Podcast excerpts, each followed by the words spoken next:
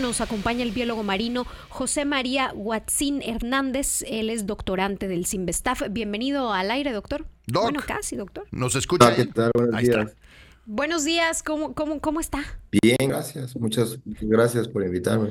Oigan, eh, estuvimos viendo algunos videos de cómo gente pues se encontraba así como estas, eh, similar a una gelatina transparente, ¿no? Sí. En, en las costas.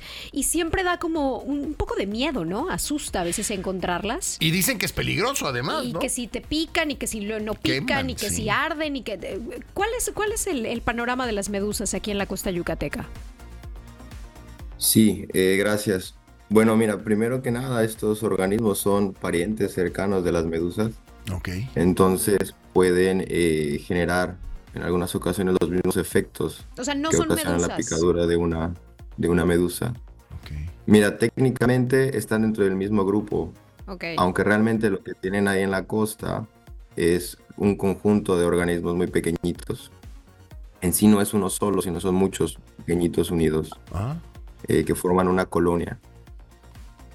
¿Ok? ok. Pero como son parientes de, de- de este grupo de las medusas, pueden generar estas picaduras que ¿Es a las pueden que ser muy urticantes. ¿Es a las que llamamos aguamalas? Sí, sí, sí, sí, sí. En general las medusas como nombre común les llaman aguamalas, independientemente de la especie. Oiga, Doc, Pero esta es muy común. perdone, ¿y qué es lo que hace daño? Eh, ¿Por qué duele tanto? ¿Qué es un traen algún químico? ¿Nos inyectan algo? ¿Por qué lastiman tanto? Tienen unas pequeñas cápsulas que se llaman nidocistos, que son muy características de- del grupo. Eh, es como una pequeña cápsula en la cual adentro hay como un estilete que se estimula al contacto físico. Entonces, cuando alguien roza los tentáculos de- del organismo, se estimula y ese estilete se dispara y es el que inyecta de alguna manera la toxina y que causa el, el dolor. O sea, si hay una picadura de por medio. Claro, sí, sí, sí. la hay. Ok. ¿Qué se debe de hacer si alguien llega a ser picado?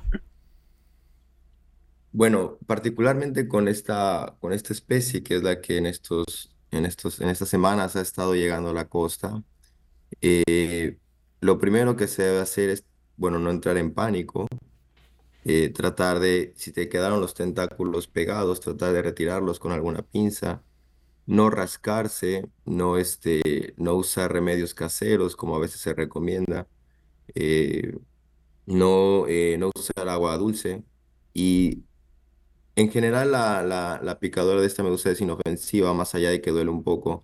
Pero en los casos más, más graves, por ejemplo, cuando alguna persona puede ser muy alérgica y puede generar algo más allá que la picadura, pues ir al, al médico es lo que se recomienda. Pero de lo contrario, no debería de, de ocurrir nada más que, que eso. Oiga, Doc, a mí alguna vez, no sé si sea cierto, pero me habían dicho que con orina. O sea, te quemó, échate pipí. Eso no creo que sea cierto, es una mala broma, ¿verdad? Claro, es, eso no, no es, no es correcto, no, no se recomienda. Es como un mito. Sí, no, y Sí, además. es muy común escucharlo, pero no, Sí. no es el remedio ni el, ni el tratamiento más adecuado. ¿Hay gente que sea alérgica y que entonces sí se mete en problemas? Sí, claro, la gente que, que es alérgica, ya hay un médico, tendría que, tendría que tratarlo, porque la reacción depende mucho de cada persona. En general, en general no, no hay mayor problema más allá del, del dolor que puede ocasionar. Pero en algunos casos sí se ha reportado que hay gente que es alérgica o que es eh, hipertensa o este tipo de cuestiones puede tener complicaciones. Entonces, en ese caso, pues acudir al médico, lo primero que deben de hacer. ¿Pican ya que están fuera? Que esa es otra duda. Si ya está fuera del mar, ¿es porque ya está en las últimas o pican dentro del mar? No, de ambas, de ambas cosas, de ambas maneras, tanto dentro como fuera. Lo que pasa con estas, con esta especie que llega a la costa es que eh, vive flotando. Si la han visto dentro del agua, van a ver que lo que flota es como una bolsa que está en la parte superficial del agua y los tentáculos están todos por debajo de, de la superficie y pueden ser muy largos, pueden medir varios metros. Me- Entonces uno a veces se puede confundir y puede pensar que el- la medusa está lejos porque la ve a la distancia, pero realmente los tentáculos pueden medir varios metros. ¿Y las que encontramos ya en la arena, o sea, en la parte de, la playa, es porque están muriendo o es normal que salgan y, luego se las lleve la marea o cómo funciona? No, este, una vez que están fuera ya eventualmente están a punto de, morir, pero igualmente siguen siendo eh, urticantes y pueden afectar si las tocas. Ellas no nadan, al menos esta especie no nada, vive a la deriva de las corrientes. Entonces, principalmente en época de nortes o cuando hay vientos, por eso llegan tanto, porque eh, los vientos terminan arrastrándolas hasta la costa. Y igual agarran a un pez, o sea, el, efecto sigue siendo el mismo, ¿no? O sea, no, no son como las pandilleras del, del mar, ¿no? Sí, e, ellas, este, pues básicamente como no nadan, no van buscando algo, sino más bien capturan todo lo que se les atraviese por, por los tentáculos y por eso son tan largos. Igual puede ser un pez o algún otro bichito, un cangrejo o igual alguna persona. ¿Y se, lo comen, Doc? O sea, ya, ya que atacaron, porque yo supongo que eh, todo este sistema es para comer o para defenderse, ¿no? Y, después se los comen o cómo funciona. Sí, efectivamente, ah. capturan con los tentáculos y luego esos tentáculos los retraen y ahí hay unos organismos que se, que se encargan de la, de la digestión y ellos son los que se alimentan. Acuérdense que son coloniales. Es un bicho bien bonito, digo, es muy bonito. Eso es, padrísimo. Es, es muy llamativo. ¿Es real que hay o no una invasión de carabelas portuguesas? ¿Es esa? ¿Así se llama? Es el nombre común, carabela portuguesa. No me atrevería a llamarle invasión porque realmente eh, los, los números fluctúan de año con año y normalmente en estas épocas siempre es común encontrarla en la costa, es decir, que aparezca es algo muy natural. Eh, más o menos cada año encontramos siempre esta especie en la costa. Eh, el, el, número depende mucho de las cuestiones biológicas del organismo. Hay años que podemos encontrar más, hay años que podemos encontrar menos. Entonces llamarla invasión creo que no sería, no sería correcto, porque es algo natural. Eh, oiga, ¿y quién se las come? ¿Hay algún valiente? Las tortugas principalmente. Ah, mira. ¿Qué tal? Ok, es el alimento de la tortuga. Nada que ver el que en algún año vengan más, vengan menos con el tema del calentamiento del mar o algo, porque nos decía un meteorólogo que en, estos, en estos días el agua del mar está muy caliente, más caliente de lo que debería o de lo que generalmente se acostumbra. ¿Algo tiene que ver o no? Son los vientos nada bueno, más. Se sugiere, se ha sugerido, pero realmente no, no, no hay una evidencia directa que relacione el, calentamiento con la, abundancia de estas especies. Es probable, pero no me atrevería a, afirmarlo, pero es probable, porque la, temperatura juega un papel importante en la reproducción de estos organismos.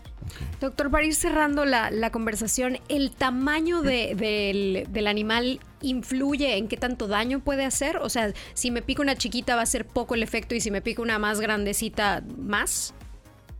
No, realmente no, eh, porque no es como en otros organismos donde las toxinas van, este, o los venenos van eh, cambiando de acuerdo a conforme va creciendo de tamaño o de edad. Aquí no, desde que son muy pequeñitas ya tienen la capacidad de, eh, de urticar. Aquí lo que influye más bien es con cuántos tentáculos uno tiene contacto, es decir, de qué grado es el contacto. ¿Es un roce o a veces un bañista puede quedar completamente enredado, ¿no? Los tentáculos. Y eso obviamente va a ser más doloroso. Sí, claro. Eh, una, última duda que esto ya no tiene mucho que ver con el tema, pero siempre hay una, hay una, hay una película de Will Smith que seguramente muchos han visto, donde él decide quitarse la vida con una, con una medusa. Él tenía una medusa, se mete una tina, mete la medusa a su tina y se deja como este, envolver en la medusa y, muere. ¿E, ¿Esto es posible? Eh, algunas medusas pueden ser muy tóxicas. No esta, y quiero aclararlo, no, no esta de la que estamos hablando, que es la que ha estado llegando a las costas, esta no. Pero algunas medusas sí pueden ser potencialmente eh, dañinas para, para el humano. Entonces, no conozco esa película, quizá la muerte que retratan ahí en la Está muy triste la película, no, la veas, Doc. Con lo que ocurriría en la vida real, pero sí algunas cosas pueden presentar, este, pueden realmente ser letales para el, para el humano. Lo único que, me gustaría decir es que no, no hay que... Eh, asustarse con la presencia de estas medusas.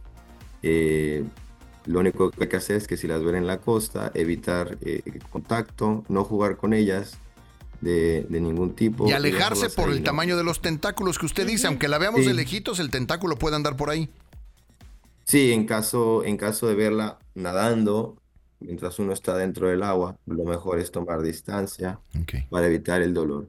En caso de la picadura, eh, si no tienen alguna condición alérgica o alguna cuestión que, que consideren que pueda empeorar la situación, pues nada más evitar alguna, alguna infección o cosas de ese estilo, evitar rascarse. Pues le agradecemos muchísimo la, la, información. Siete almas se llama la película, por cierto. Siete almas se llama, por si la quiere ver. El biólogo marino eh, José María Huatzín Hernández. Muchísimas gracias. Muchas gracias, Doc. a ustedes, a ustedes, que tengan un buen día. Bueno, ahí lo tiene interesante, ¿eh?